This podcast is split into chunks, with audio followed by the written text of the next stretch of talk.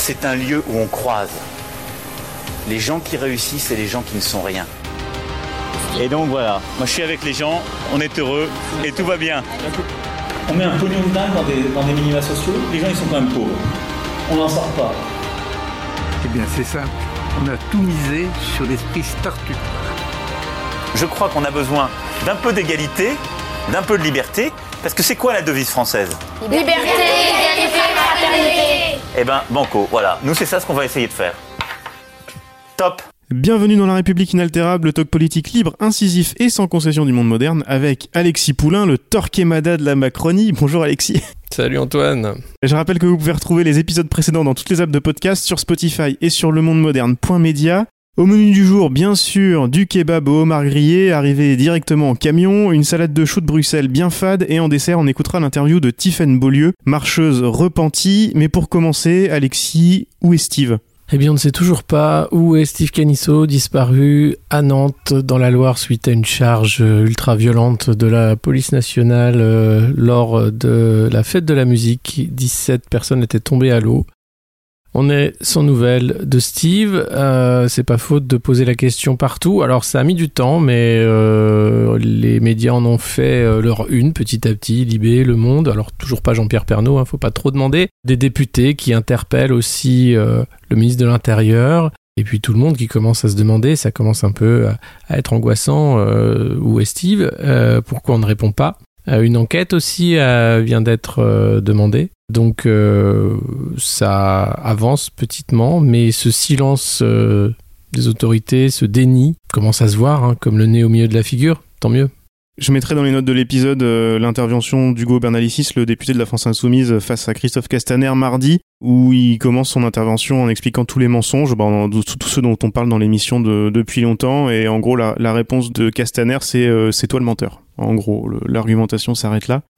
L'info de la semaine, c'est bien sûr le feuilleton de Rugy. Le ministre de la Transition écologique a fini par démissionner euh, mardi. C'est vrai que les articles à répétition de Mediapart peuvent faire penser un peu à de l'acharnement, mais ils ont simplement fait leur boulot. En fait, on n'est plus habitué. Quand le ministre leur a transmis des documents soi-disant par transparence, ils ont fait leur taf et ils ont trouvé encore mieux dans ces documents-là. Euh, je crois que l'histoire de ces cotisations Europa Écologie Les Verts, ça vient de ça. Ça vient de ces documents suite à l'histoire de, de l'appartement euh, à Orvaux. Tu disais la semaine dernière que c'était le homard qui cachait un banc de requins. Quelle est la suite? Ça a l'air d'être un peu la panique. Euh, la suite, ben, en- alors Mediapart fait son travail. Disons qu'il est aidé. euh, Il n'y a, il il pas vraiment d'enquête puisqu'il y a d'abord une délation, quelqu'un qui dit tiens, euh, tiens, je vais me le faire de Rugy. Euh, c'est le moment. Il y a les municipales qui arrivent, c'est le moment. Alors faut chercher qui veut la peau de François de Rugy. Alors il y a plusieurs pistes. hein. Ça peut être son ex-femme, l'ex de sa nouvelle femme. Ça peut être autour de des ambitions de la mairie de Nantes. Ça peut être un peu partout. Euh, et puis après, ben, on commence à, éplucher et à dire ah là là, mais qu'est-ce qui qu'est-ce qu'il y avait finalement? Mais si on fait ça, euh, ben, on peut se pencher sur euh, l'emploi soi-disant non fictif de la femme de Bruno Le Maire. À l'époque, une enquête n'avait pas été jugée nécessaire, mais quand on regarde les, différentes déclarations, les interviews, etc., on peut se demander sur la réalité de cet emploi. Alors à l'époque, bien sûr, c'était monnaie courante hein, d'employer des membres de sa famille à l'Assemblée nationale quand on était député. C'est plus le cas, donc on avance hein, petitement.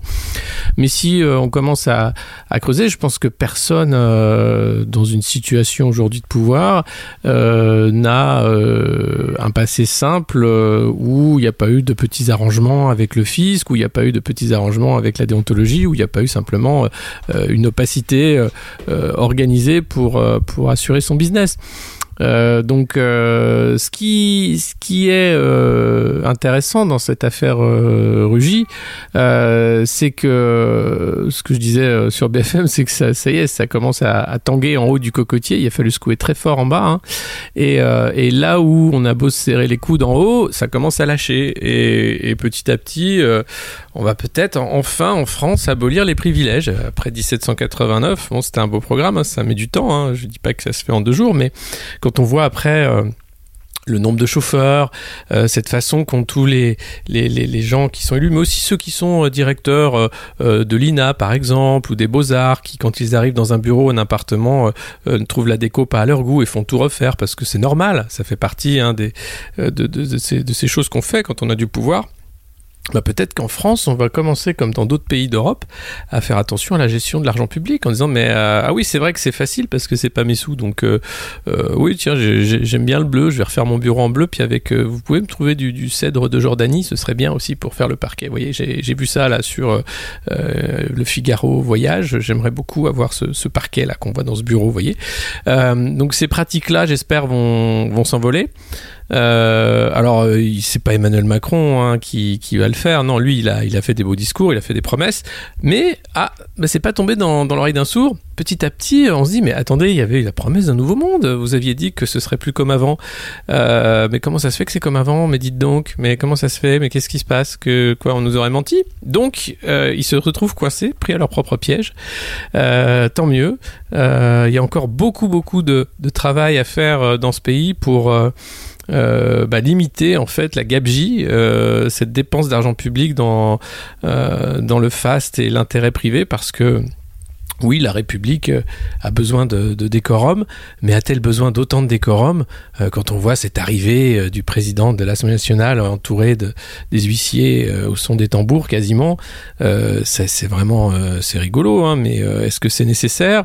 Et puis après, tout ce qui se passe, bien sûr, derrière les, rideaux de velours et, sur les moquettes épaisses du Sénat, de l'Assemblée et des, différents palais de la République.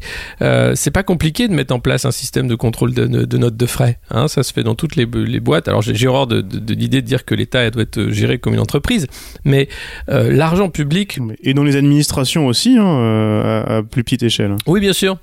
Oui, oui, dans les administrations, c'est tout à fait euh, suivi. mais il y, a, un besoin, clairement, de, de, calmer les appétits de, certains acteurs publics qui, finalement, sont attirés par la carrière politique pour le luxe qu'elle peut offrir et pas pour servir l'intérêt commun. Oui, il y a sans doute d'autres euh, d'autres affaires qui vont sortir d'arrangements, de, de, petites fêtes, de choses comme ça dans les ministères et même du côté des députés. Euh, je veux pas griller certaines sources, je vais pas vous les raconter, mais on a j'ai entendu des choses assez assez fortes. Oh, il y a eu les, bah, l'appareil à, à, raclette, quelques fêtes du jour de l'an à l'Assemblée nationale. Ouais, il y, a, quelques histoires. ouais, il y en a, il y en a pas mal. Un petit mot sur la défense de François de Rugy faite par les marcheurs, alors qui au départ euh, voulaient pas trop le, le, suivre et puis maintenant ils en ont fait un martyr, c'est plus c'est plus sympa. les éditocrates des chaînes d'infos aussi. Euh, cette défense, elle tient pas à, plusieurs titres. Le premier étant qu'ils ont été élus grâce aux affaires de Fillon à l'époque, faut s'en souvenir quand même. Eh oui. Et à l'époque, ils ne se sont pas privés de l'attaquer sans attendre une décision de justice, parce que ça a l'air d'être l'argument maintenant et ils nous ressortent exactement la même défense que Fillon à l'époque. C'est assez drôle. Euh, ça les a pas effleuré 5 minutes qui donnaient à voir le pire de l'ancien monde contre lequel ils ont été élus. Mais non, euh, ils sont l'ancien monde. Euh, Emmanuel Macron fait sa campagne quand il est à Bercy avec les frais de bouche du ministère. Il organise des dîners où il va petit à petit construire en marche. quand le, le, le, bouquin L'enfer de Bercy sort de, de Frédéric Say et Marion Lourd, En Marche balaie d'un revers de la main en disant non, il n'y a jamais eu d'argent dépensé pour pour le parti, puisque le parti n'existait pas, c'est fort juste, mais pour euh, la geste d'Emmanuel Macron et, sa, trajectoire personnelle, tout cet argent public a été utilisé pour la campagne, euh, également euh, son passage au CES. Tout ça, finalement, on fait comme si on avait oublié, alors que c'est le cœur, en fait, du moteur d'Emmanuel Macron, et quand il choisit, quand il fait son casting, il va pas chercher, franchement, à faire Nouveau Monde. Richard Ferrand, allez-y, hein, c'est vachement Nouveau Monde. Christophe Castaner aussi, c'est très Nouveau Monde. Donc il euh, n'y a rien dans leurs habitudes, dans leur euh, façon d'envisager le pouvoir qui peut faire croire à une seconde qu'ils sont sincères dans cette volonté finalement de, de changer les, pratiques. Alors un peu, oui, certes, on a mis en place bah, le, fait voilà, de, ne plus embaucher de, de, membres de la famille, du contrôle des frais parlementaires, on ne peut plus acheter sa permanence. Enfin, petit à petit, voilà, il y a eu quelques petites avancées, mais globalement, la façon dont on utilise le pouvoir dont on imagine que ce mandat qui nous est donné est finalement la toute-puissance et, il vient euh, davantage d'une divinité que du peuple français, euh, ça reste dans les esprits. Euh, le problème, c'est que les élus se comportent comme des seigneurs, alors que c'est les employés des citoyens français. Il faut inverser la vapeur, qu'ils comprennent un peu d'où ils viennent et pourquoi et à quoi ils servent surtout. Et dans cette affaire Fillon, le candidat Macron, lui, contrairement à certains de ses soutiens, avait été assez prudent. J'avais ce souvenir-là et j'ai creusé un petit peu et c'est vrai qu'il avait été assez prudent. Mais je t'ai retrouvé quand même cet extrait sur euh, Public Sénat au mois d'avril 2017, en pleine campagne et en pleine affaire Fillon. Écoute ce que dit Emmanuel Macron. À mon avis, ça pourrait s'appliquer à François de Rugy. François de Rugy que pourtant Macron voulait garder en place. Je te laisse écouter, euh, j'ai l'impression d'entendre Alexis Poulain la semaine dernière. Et l'anaphore du président exemplaire qu'on entend de la part de François Fillon depuis quelques jours? Mais écoutez, est-ce que ça trompe quelqu'un? Je sais pas. Mais ça trompe personne. Le François Fillon, il a perdu l'autorité morale qui lui permettrait d'être président de la République. Il est disqualifié sur Alors que pensez-vous Il a perdu de- l'autorité morale. Est-ce que vous pensez une seconde que François Fillon, s'il était élu président de la République, pourrait regarder les Françaises et les Français dans les yeux en leur disant Je vais vous demander des efforts Est-ce que vous pensez une seule seconde Mais il aura qu'il pourrait. mieux.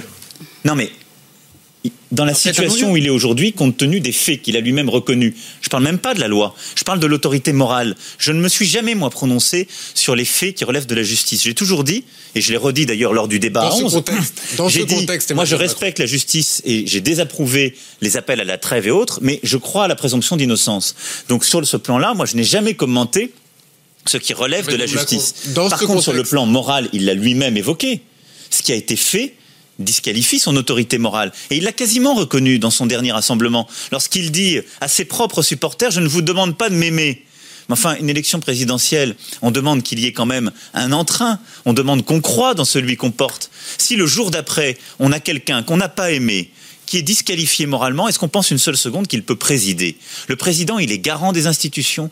Le président, il est celui qui peut impulser une politique. Je vous le dis, il ne pourra pas, les yeux dans les yeux, dire au peuple français, je vous demande des efforts, je vous demande d'aller dans cette direction.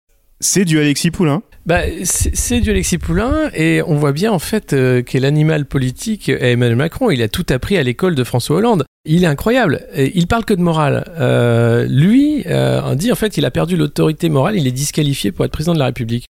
Où est la morale euh, aujourd'hui chez Emmanuel Macron après l'affaire Benalla où il a forcé euh, euh, finalement depuis l'Élysée à mentir où euh, il a protégé ses plus proches collaborateurs qui faisaient partie d'une machination euh, où euh, il a couvert les violences policières non-stop sans jamais vouloir les dénoncer? Où est la morale? Où est son autorité morale? Elle a complètement disparu également. Et on voit bien que derrière, il, alors là, il est très content parce que c'est cette campagne, donc il, est sûr là d'a- d'avoir effectivement disqualifié le, le candidat Fillon. Et après ça, il dit Je ne vous demande pas de m'aimer. Mais c'est ce qu'il dit en permanence. Il dit Je suis pas là pour être aimé. Et d'ailleurs, euh, c'est pas pour rien qu'il se fait siffler sur les Champs-Élysées, euh, monsieur le président. Euh, il est exactement ce qu'est François Fillon euh, lorsqu'il euh, il fait campagne, sauf que lui a été élu, donc il peut se permettre toutes les dérives. Et c'est bien le problème de cette cinquième République, son contre-pouvoir. C'est bien le problème de ce quinquennat qui fait que euh, voilà une personne qui a été élue par calcul, par talent, par machination, par enfin toutes les outils en fait d'une campagne politique qui l'ont permis d'arriver là. Et une fois là, eh qu'est-ce qu'il fait? Il fait exactement ce qu'aurait fait n'importe quel de, de, de ses, euh, euh, euh, concurrents qu'il dénonçait à, longueur de temps dans, dans, les, dans, les, dans les débats présidentiels euh, et dans les interviews. Donc euh, c'est, c'est, euh, euh, il, est assez génial cet extrait pour montrer euh, à quel point en fait en deux ans on en est arrivé euh, à, une à, une démascarade en fait les masques sont tombés euh, et on voit Emmanuel Macron et la République en marche pour ce que c'est euh, une imposture. Parlons un petit peu de l'après de Rugy. L'exécutif n'essaye même plus de faire du greenwashing. Euh, c'est hier que l'Assemblée a dû ratifier le CETA. Alors on enregistre avant, mais sauf surprise, ça va être fait en catimini, sans vote solennel pour permettre aux marcheurs mécontents de ne pas avoir à trop assumer. Le dernier argument de Bruno Le Maire sur France Inter mercredi matin laisse songeur. Je sais pas si tu l'as entendu. Pour lui, le CETA est plus efficace pour le réchauffement climatique que le chacun pour soi. Euh, il parlait du CETA et du Mercosur. Bon, on est habitué hein, à, à cette, euh, cette rhétorique progressiste où on fait dire, on dit exactement l'inverse de ce qu'on fait. Nathalie Loiseau dénonçait mardi l'hystérie anti-commerce qui devient problématique en France. Et dans ce contexte, il a fallu trouver un remplaçant rapide à François de Rugy pour sauver la face, mais comme tu le disais sur un plateau mardi, le banc de touche est vide. On donne alors plus de responsabilités à une fidèle et Elisabeth Borne est devenue la nouvelle ministre du camion et de la transition écologique. Et oui, euh, Elisabeth Borne, qui était ministre des Transports, qui, euh, lors de son passage à la SNCF, a tout fait pour euh, favoriser euh, le développement euh, du, du, du, du routier, enfin, et, et- et de la concurrence celle qui a fait aussi signer les, les, nouvelles autoroutes. Il y a des déclarations aussi où elle refuse de taxer les, les, les, les portes-containers, les bateaux ultra polluants en disant mais si, si on les taxe, ils iront ailleurs. et puis qui pense que il faut quand même, c'est plus facile d'avoir une petite ligne d'avion que d'investir dans de lourdes infrastructures ferroviaires pour désenclaver une région voilà euh, où on en est. Mais euh, il faut rappeler qu'on a euh, aujourd'hui au ministère de, l'écologie une ancienne de Veolia et une ancienne de Danone. donc de toute façon, la, bergerie est bien, gardée par les loups. Et, et, Elisabeth Borne, elle, n'est pas là pour faire de l'écologie. Elle est là pour faire du service après-vente, faire de la publicité à Emmanuel Macron et faire croire que c'est une priorité du quinquennat et du président, l'écologie évidemment que ça ne l'est pas.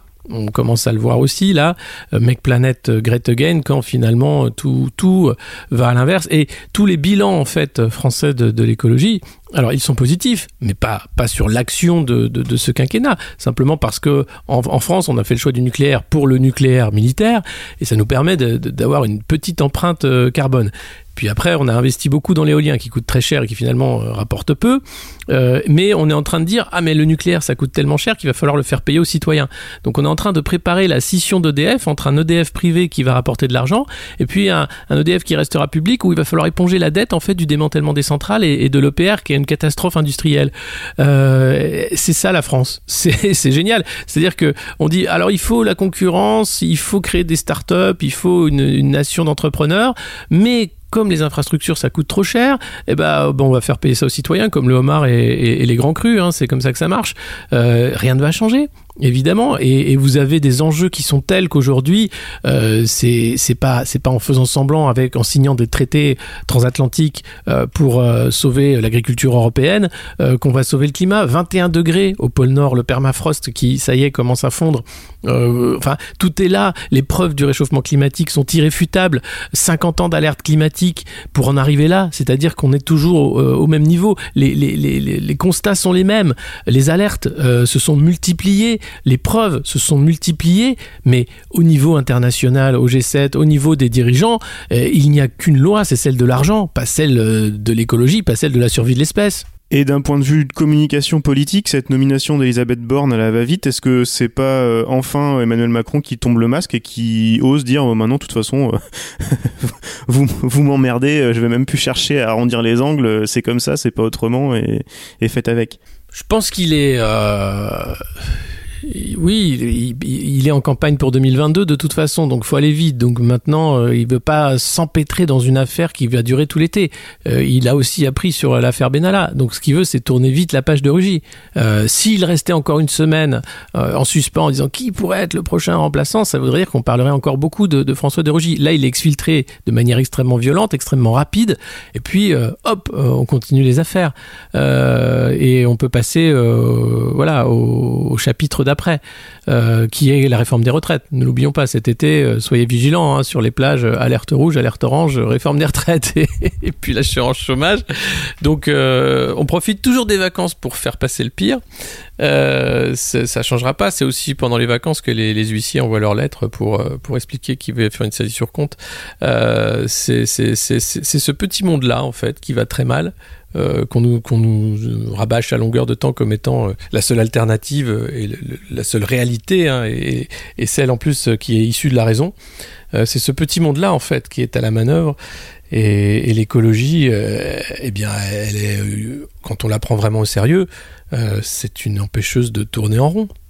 On parlait du CETA, euh, parlons de Bruxelles, parce que pendant qu'on cherche Steve et que Rugy ne veut pas rendre les Ursula von der Leyen, candidate des chefs d'État, a fini par être investie par le Parlement au poste de présidente de la Commission. On n'en a pas entendu tant que ça parler en France, mais c'est quand même important. Une élection qui n'a tenu qu'un fil, finalement, et qui s'est faite grâce au soutien euh, des sociaux-démocrates allemands, notamment. Qu'a-t-elle bien pu leur promettre et quel est ton sentiment sur cette élection? C'est incroyable hein, parce que euh, l'Europe, on en parle uniquement quand c'est l'élection européenne. Même après, quand c'est aussi important que le vote pour euh, qui va remplacer euh, Jean-Claude Juncker, ça fait même pas quelques secondes dans les JT. Euh, c'est une inconnue pour les, citoyens européens et ça, peut permettre ce genre d'aberration. C'est-à-dire que on a élu des députés européens et voilà la preuve encore une fois que finalement, eh bien, ils se couchent devant euh, la Commission, le Conseil euh, et les organes euh, antidémocratiques qui font l'Europe. Qui sont des organes technocratiques et des organes de diplomatie politique rapprochés, on va dire, où chaque État parle aux autres États pour faire valoir ses intérêts personnels et privés d'État, nation. Euh, donc euh, c'est ce qui s'est passé. Je pense qu'il y a eu euh, une magouille à l'allemande où le SED a dit d'accord, on, vote, mais en contrepartie on, aura ça, ça, ça, et puis on veut pas bloquer les institutions parce que refuser von der Leyen à, ce poste-là, ça voulait dire qu'il fallait recommencer la nomination de tout le monde. Donc c'est pas et, j'attends rien euh, de, cette euh, nouvelle chef de, la Commission européenne. Enfin, elle est là pour, euh, euh, elle est là pour, je sais pas, soit déposer le bilan, soit, soit assurer que tout le monde va prendre les canaux de sauvetage. Mais elle n'est pas là pour redonner un souffle au projet européen ou faire en sorte que ce projet européen euh, devienne un projet euh, euh, eh bien écologique pour le, bien-être et, même de, développement au-delà de la zone européenne. Parce que quand on continue à traiter avec les gardes-côtes libyens à traiter avec la Turquie pour le problème des réfugiés on, est bien loin des valeurs de l'Europe. Quand on continue à montrer du doigt Matteo Salvini qu'on a la même politique dans, dans, dans ces pays respectifs alors pas forcément pour l'Allemagne de Merkel mais ça va changer aussi, ça. Euh, euh, c'est- encore une, autre mascarade, euh, comme passer. Enfin voilà, vous imaginez au FMI Christine Lagarde qui va faire ses cartons et puis qui va retrouver un bureau à peu près similaire à la Banque centrale européenne avec une vue un peu différente, mais une grande baie vitrée, une moquette bleue, pareil, un mobilier assez similaire. Elle, elle sait plus où elle est non plus. Enfin, le, principe de réalité est loin de ces gens-là. Euh, ils vont gérer euh, des chiffres, des idées et puis des intérêts privés encore, qui sont ceux de la, finance mondiale, euh, qui sont ceux du commerce, qui sont ceux de, quelques grands lobbies de pouvoir. Et, ça changera peu. Euh, G7, euh, G20, euh, euh, Union européenne, tout- toutes ces institutions qui finalement donnaient de l'espoir, où on disait oui, il va peut-être y avoir un début de prise de conscience, montrent que non, on a affaire à des gens qui sont là pour euh, euh, ben, euh, récupérer le maximum du magot. C'est un peu Fort Boyard. hein. Les tigres sont lâchés, là, c'est le réchauffement climatique. Et alors, faut récupérer les petites pièces, les mettre dans son petit t-shirt et puis les donner pour une association. Alors, c'est plutôt une association de criminels qu'une association pour aider les handicapés ou autres. Mais c'est ça, c'est on a affaire à des mecs qui sont là pour pour faire un hold-up avant que ce soit la banqueroute.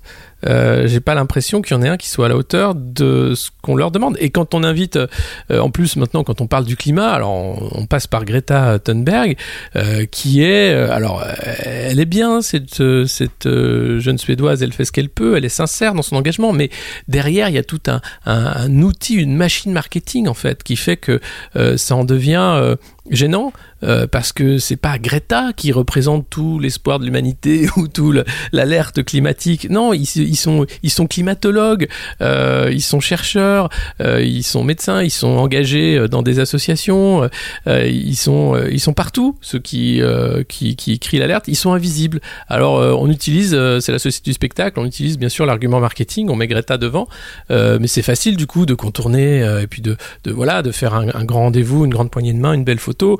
On se rappelle Schwarzenegger dans tous les sommets du climat. On se rappelle du, grand sommet de la Terre de- d'Emmanuel Macron, ce grand champion de la Terre.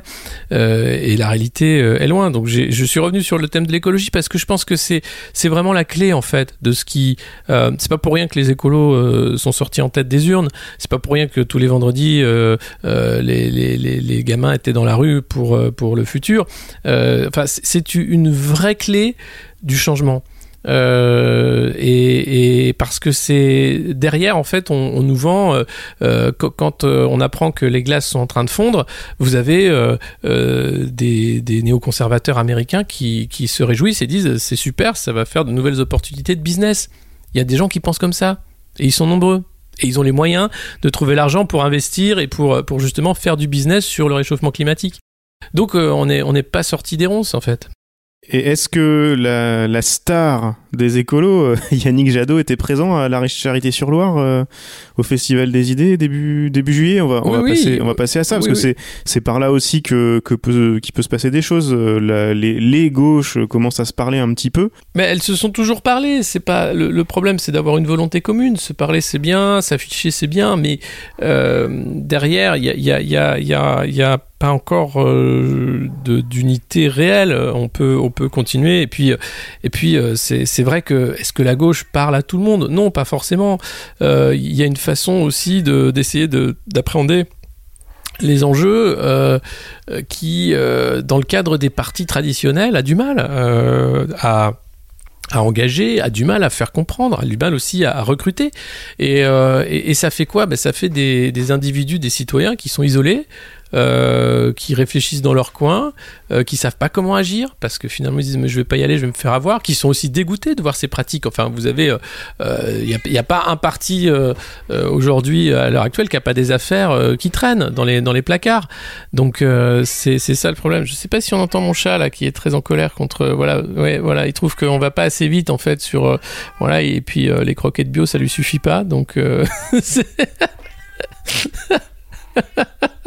Bon, tu l'avais pas emmené à la Charité-sur-Loire non je non je l'ai pas emmenée non non elle, est- elle aime pas le changement elle elle est très réactionnaire elle est elle est c'est une grande lectrice de Zemmour et, et, euh, et voilà Tu y avais rencontré euh, Tiffaine Beaulieu, une marcheuse euh, repentie. Est-ce que tu peux nous présenter un tout petit peu le, le, le- peut-être le, le contexte et comment, euh, comment tu en es venu à, à rencontrer Tiffaine Et on va écouter l'interview. Euh, bah oui, elle était, elle était présente euh, à la Charité-sur-Loire. Lorsqu'elle l'a vu arriver euh, en marche euh, au début, elle y a cru comme beaucoup, en disant mais tiens c'est ce- un peu ce que j'attendais, euh, de dire qu'il faut renouveler la vie politique, sortir du cadre des partis, parce que justement les partis, on peut en avoir fait le tour. Euh, et puis très vite, elle a vu que c'était euh, un mensonge euh, et que la bienveillance c'était un mot de façade et que la bienveillance cachait en fait une extrême violence dans les pratiques, dans la façon de faire et que dès qu'on commençait un peu à sortir des affaires, notamment par le biais d'attaques sur Richard Ferrand en particulier, eh bien arrivait en fait bah, une campagne de dénigrement, une campagne d'insultes, une campagne d'une extrême violence pour faire taire toutes les velléités en fait de, bah, de faire un parti. Euh, et on a construit en marche comme ça. euh, à coup de à coup de matraque comme on est en train d'essayer de mettre la France en marche.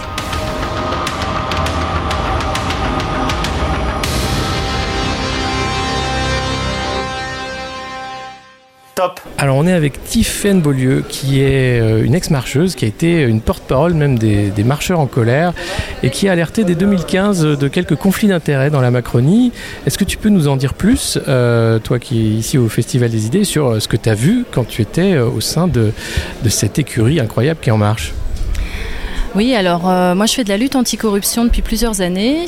Et puis euh, c'est vrai qu'il y a, je suis aussi euh, une citoyenne engagée, on va dire ça comme ça, et donc il y avait certains mouvements au sein du, Parti socialiste qui nous alertaient un petit peu des rapprochements, on va dire ça comme ça. Et, donc on, a, suivi ce qui se passait, plus particulièrement auprès des jeunes qu'on appelait les jeunes troscaniens en fait, hein, donc Ismaël Emelien, Stanislas Guérini, euh, tous les des ex-étudiants de, de Dominique Strauss-Kahn euh, qui ont lancé les jeunes avec Macron. Et on s'est dit comment ça se fait qu'un. Enfin voilà, faut pas. Il se prépare quelque chose, il se trame quelque chose. La politique, on, la connaît, on sait comment ça, naît. Donc on a alerté effectivement. euh, moi, j'ai à l'époque, euh, j'ai alerté euh, des socialistes en disant il y a quelque chose qui se trame là. Voilà, on savait que Ségolène Royal, on l'a appris par par des jeunes avec Macron, hein, qu'elle avait mis à disposition des éléments de sa campagne présidentielle. Donc on s'est dit, il se, il trame quelque chose. hein. Donc on a commencé à interroger, à questionner, à alerter, et puis bon, on n'a pas du tout été entendu. Au contraire, on nous a plutôt dit, ça, en gros, ça ne nous regardait pas, et puis euh, voilà. Et que si on voulait, à la rigueur, euh, euh, porter le projet ou, euh, en tout cas euh, changer les choses en France, eh bien, euh, on n'avait qu'à intégrer, enfin, on n'avait qu'à s'intéresser un petit peu de plus près à ce projet-là. C'est ce qu'on a fait. Donc à une trentaine, euh, 34 exactement, et bien répartis sur toute la France, principalement des lanceurs d'alerte qui, euh, voilà, qui sont des militants engagés et qui, qui en fait euh, se sont engagés euh, pour la transparence de la vie publique et donc on a voilà, on, s'est lancé très rapidement. euh, un- une des premières lois, qui, euh, une des premières promesses de campagne, ça a été de moraliser euh, la vie publique. Alors ça tombait très bien, c'est exactement ce sur quoi on milite depuis depuis 20 ans maintenant. Donc donc on s'est très vite inscrit dans ce projet, on a suivi, on a on a essayé d'avoir des rencontres avec Bayrou, ça n'a pas marché. Enfin voilà. Et puis euh, sur le territoire, puisqu'on est réparti sur tout le territoire, y compris sur les circonscriptions étrangères, eh bien, euh, il y a des marcheurs euh, qui très vite ont alerté. que bon, c'était pas tout à fait. il fallait soi-disant qu'on lu- luttait contre les baronnies locales, puis en fait, elles étaient en train de se mettre en place. Donc, on avait du mal à comprendre, voilà. Il y avait des choses qui se tramaient autour de grandes personnalités, comme Richard Ferrand, par exemple. Donc euh, quand je dis des choses qui se tramaient, c'est que euh, on voyait qu'il y avait, euh, on va dire, un jeu de courtisans. Donc, et puis on voyait aussi qu'on ben, on allait à des rencontres, à des réunions où on parlait beaucoup de démocratie participative, etc. Et puis en ayant des relations un petit peu plus, on va dire, euh, plus confidentielles, eh bien on apprend que finalement euh, tout était bouclé, quoi. Donc on faisait croire aux gens euh, qu'ils allaient faire de la démocratie participative, que leurs idées et tout allaient être prises en compte, mais en fait c'était déjà bouclé. Donc on s'est aperçu que c'était un- une énorme machine électorale, une énorme machine à broyer, que ça allait être même potentiellement dangereux, parce qu'on voyait des alliances se faire au niveau local qui n'étaient en rien... saine, saine, voilà, porteuse d'avenir. Moi, je me parle même de, de- qui était saine politiquement. Donc euh, des alliances avec euh, des gens qui étaient euh, ex-Front National, par exemple. On s'est dit mais qu'est-ce que c'est que cette histoire? On est, censé, on est censé, c'est censé être notre adversaire quelque part, et, on est en train de- d'opérer euh, des de drôles de rapprochements au niveau territorial. Et puis euh, moi je suis sur la circonscription 6, enfin j'habitais sur la circonscription 6, donc la circonscription euh, où Richard Ferrand se représentait comme député. Euh, j'ai rencontré Kofi Nyamnan, qui était, dont, il a été le suppléant. On a discuté un petit peu. J'ai rencontré des habitants, dont un collectif qui s'inquiétait de quelques mouvements financiers. Et, donc, euh, effectivement, j'ai accompagné, soutenu euh, le collectif pour que, pour que cette histoire soit révélée euh, publiquement. Donc c'est ce qu'on appelle l'affaire Ferrand. Et à ce moment-là, j'ai vu que, enfin, j'ai subi l'extrême violence. Alors la bienveillance, c'est dans les mots à En Marche. hein. C'est la bienveillance, c'est un concept en fait. Enfin, c'est pas qu'un concept, c'est un élément dans le langage. Hein, ça fait partie du package marketing de voilà de, tous les éléments euh, qui faisaient partie de, la mallette pédagogique euh, à l'usage du futur candidat euh, aux élections. On a quand même alerté, on a fait un courrier à Emmanuel Macron, à 34, euh, de ce qui se passait au niveau local, de ce qu'on voulait échanger avec lui, sans, nommer les, situations. Dans le courrier, il nous a jamais répondu. Euh, donc après, on s'est rapproché des référents, dont certains d'ailleurs étaient aussi lanceurs d'alerte. hein. Pareil, aucune réponse. Et puis les référents qui étaient lanceurs d'alerte, eh bien, du jour au lendemain, sans être avertis, hop, ils ne pouvaient plus accéder à, la messagerie Telegram, Mais, voire même dans la nuit des fois, ça arrivait. Voilà. Et quand ils demandaient des explications, et on ne les leur donnait pas. C'était le silence. Voilà. Ou alors euh, des explications du style, bah, tu sais bien pourquoi. Ben non, justement. Donc, euh, donc petit à petit, euh, eh bien, il y a eu beaucoup de, beaucoup de, de, colère. puisqu'il n'y avait pas de réponse et que la machine continue à avancer. Moi j'ai dit c'est simple, on saura vraiment ce qui se passe si, si on voit Macron défiler dans un blindé. Ça sera à l'image de ce qui va arriver. Parce qu'on savait que c'était un peu dans les projets. Je dis, ça sera l'image de ce qui va arriver. C'est-à-dire, on va avoir un blindé. Un blindé qui va rouler sur euh, la route de la démocratie, quoi. Et qui va tout écraser sur son passage.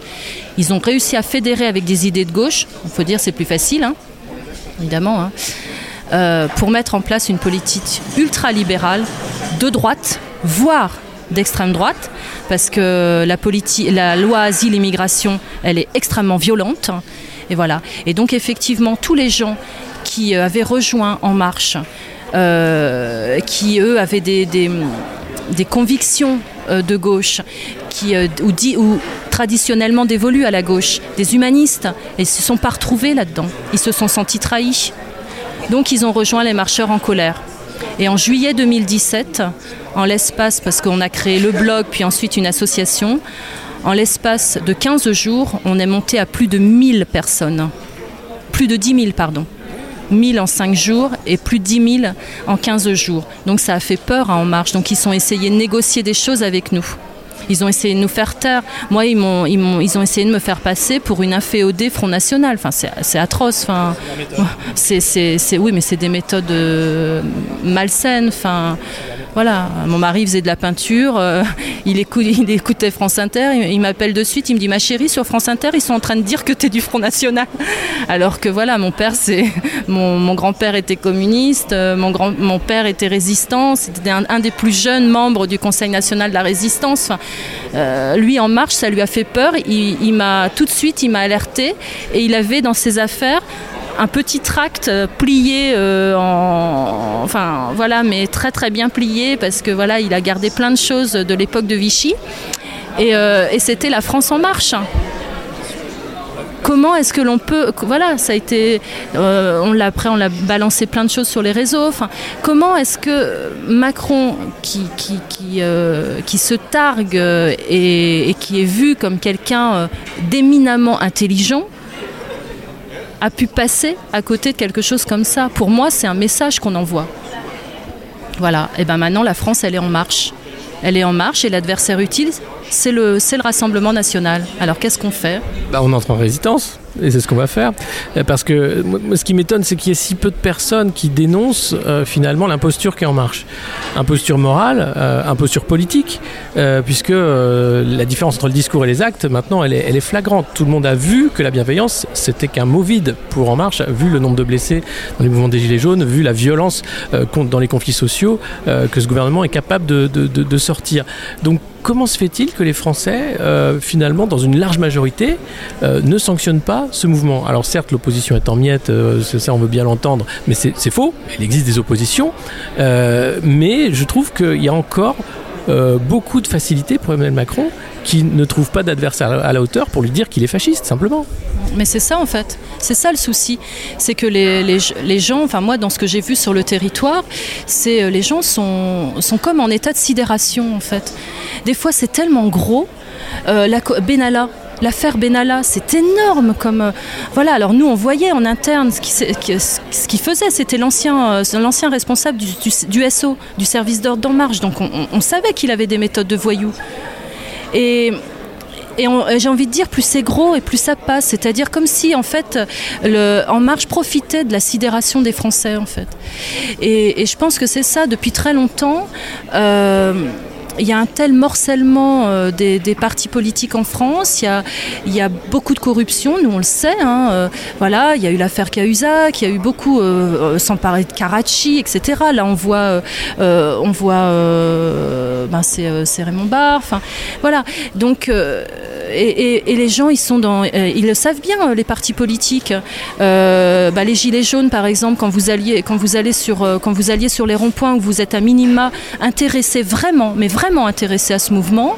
Ce sont, des gens qui, euh, euh, qui n'ont pas eu l'habitude euh, d'aller d'aller manifester.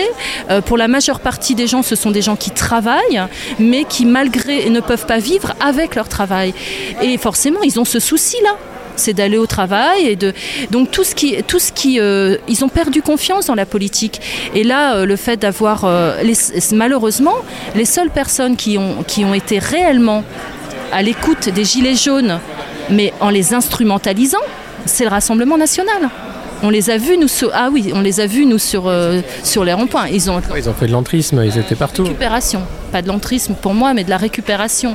Ils ont, voilà, ils ont, ils font leur terreau de toute manière sur le sur le mal-être, donc euh, donc ils l'ont utilisé, ils l'ont mobilisé. Et c'est vrai qu'aujourd'hui, moi, ce que je vois, c'est que les gens n'ont ont du mal à espérer quelque chose. Ils, euh, le changement, ils ont du mal à voir que ça puisse être possible. Et je pense qu'il faut vraiment une, force politique suffisamment solide, avec des, fondamentaux, des choses indiscutables, des gens propres qui réussissent à redonner espoir aux gens en leur disant mais voilà la solution ce n'est pas de se détruire les uns les autres ce n'est pas de se haïr les uns les autres ni de se jeter la pierre attention il y a des gens malins suffisamment malins en politique pour nous monter les uns contre les autres et ne, pas nous montrer la réalité de la situation et profiter et continuer d'être dans un système très élitiste moi j'ai parlé en marge j'ai dit de très- dès le départ j'ai dit de toute manière ça fait bien longtemps que la démocratie allait très mal en France. Et aujourd'hui, on est dans un système oligarchique avec un petit groupe de personnes qui font la, qui font la loi hein, et que malheureusement, les autres ne sont que des esprits asservis. Voilà. Et, et ça marche très bien. Et la télé, euh, la télé nous le montre et marche très très bien. C'est vrai que c'est plus facile de regarder. euh, j'ai rien contre les ch'tis euh, à Marseille ou etc. Mais, euh, mais voilà, mais on n'invite pas non plus euh, les personnes à s'armer les esprits, à armer leurs esprits. Et pourtant, je peux vous dire, quand on, a, on est allé en assemblée, quand on a discuté, quand on est allé en agora sur les territoires, les gens n'attendaient que ça. Que ça. Ils nous disaient mais aidez-nous, aidez, soutenez-nous, témoignez, voilà. Malheureusement, moi j'ai soutenu les gens, j'ai emmené des gilets jaunes avec moi pour être auditionné au Sénat juste avant l'audition de Castaner dans le cadre des violences policières qu'on avait signalé dès le 17 novembre. Euh, enfin voilà, moi j'étais strict médic donc euh, dès le départ puisque je l'étais en 2016 donc euh, j'ai dit on, y retourne et, donc on a eu la chance d'être auditionné avec une initiative d'Esther Benbassa. On a été auditionné ma- majoritairement par, par des sénateurs de gauche. Qui en a entendu parler? Et pourtant, il y avait des médias sur place. hein. Il y avait presque plus de médias que de gens auditionnés. Qui en a entendu parler? Je rappelle qu'il y avait cette histoire qu'ils n'avaient pas laissé rentrer Éric Drouet. Enfin, il y avait toute une histoire devant le Sénat. C'était une autre fois, ça encore. C'était une autre fois. Non, ils n'ont pas voulu nous laisser rentrer avec les gilets jaunes. Il fallait enlever, euh, devant le Sénat, il fallait enlever les gilets jaunes. Mais il y a une anecdote, il y a une anecdote que je peux raconter qui montre bien euh, le, le système dans lequel on est aujourd'hui. Pourquoi, à mon avis, ça va mal? Euh, on allait au Sénat, on- a été, voilà, on a été prévenu assez tard. Moi, j'avais pas trouvé de moyen de garde pour mon, petit garçon qui, a- à l'époque, il avait, voilà, il avait 10 ans, là, il a 11 ans. Et donc, je l'ai emmené avec moi. C'était un mercredi. Je lui dis c'est super, euh, emmène ta tablette, euh, tu vas pouvoir faire des photos du siège de Napoléon au Sénat, etc. Il est venu avec moi, arrivé en haut des escaliers. Euh, de, cette, de cette grande salle là, euh, presse, là, ce qu'on appelle la salle presse, là, euh, où on reçoit les, voilà, avant de, avant d'aller au bar près du Sénat. Enfin, moi j'appelle ça le bar, enfin, je sais pas comment ils appellent ça, mais bon, bref. La buvette. La buvette, voilà, la buvette. Mon fils, il enlève ses chaussures. Et là, il y a Esther Benbassa et un autre sénateur qui dit Mais pourquoi tu enlèves tes chaussures? Il dit Ben, pour pas salir la moquette. Dit Ah, mais non, ici, on n'enlève pas ses chaussures. Et, et puis lui, il voyait cette grande salle et il me, dit, il me dit tout bas, maman, mais il me dit Mais tu te rends compte? Regarde, leurs chaussures, elles sont sales.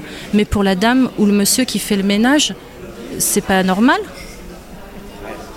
voilà. Ça, c'est notre. Ça, c'est effectivement. Moi, chez moi, quand on, quand on marche sur la moquette, surtout une moquette euh, qui peut être chère, on enlève ses chaussures. Alors, il y a une anecdote sur la moquette parce que la République aime beaucoup les moquettes. L'Europe aussi, euh, il y a différentes tailles de moquettes. Et alors, à ce propos, il y a eu la salle des fêtes de l'Élysée qui a été refaite récemment et il y a une nouvelle moquette qui est arrivée qui a coûté très cher, hein, qui venait des, des ateliers, euh, euh, qui, qui est beige grise. Et alors, taupe, taupe. Alors, cette moquette bouloche. Et alors, quand on arrive avec des, des- souliers vernis sur cette moquette, quand on en ressort, apparemment, on sort avec des pantoufles. Donc, il faut se méfier des, des moquettes de la République. Bon, bah, merci beaucoup. Euh, on se recroise dans, dans ce festival des idées où euh, on espère faire écho voilà, à toutes ces, ces paroles de vérité pour que cesse enfin la posture euh, qui nous gouverne. Merci. C'était La République inaltérable avec Alexis Poulain, une balado-diffusion du monde moderne sur une idée presque originale d'Antoine Gouritin. Retrouvez les épisodes précédents dans votre application de podcast favorite, sur Spotify et sur lemondemoderne.media. Suivez Alexis sur Twitter, at poulain2012, et rendez-vous la semaine prochaine pour un nouvel épisode.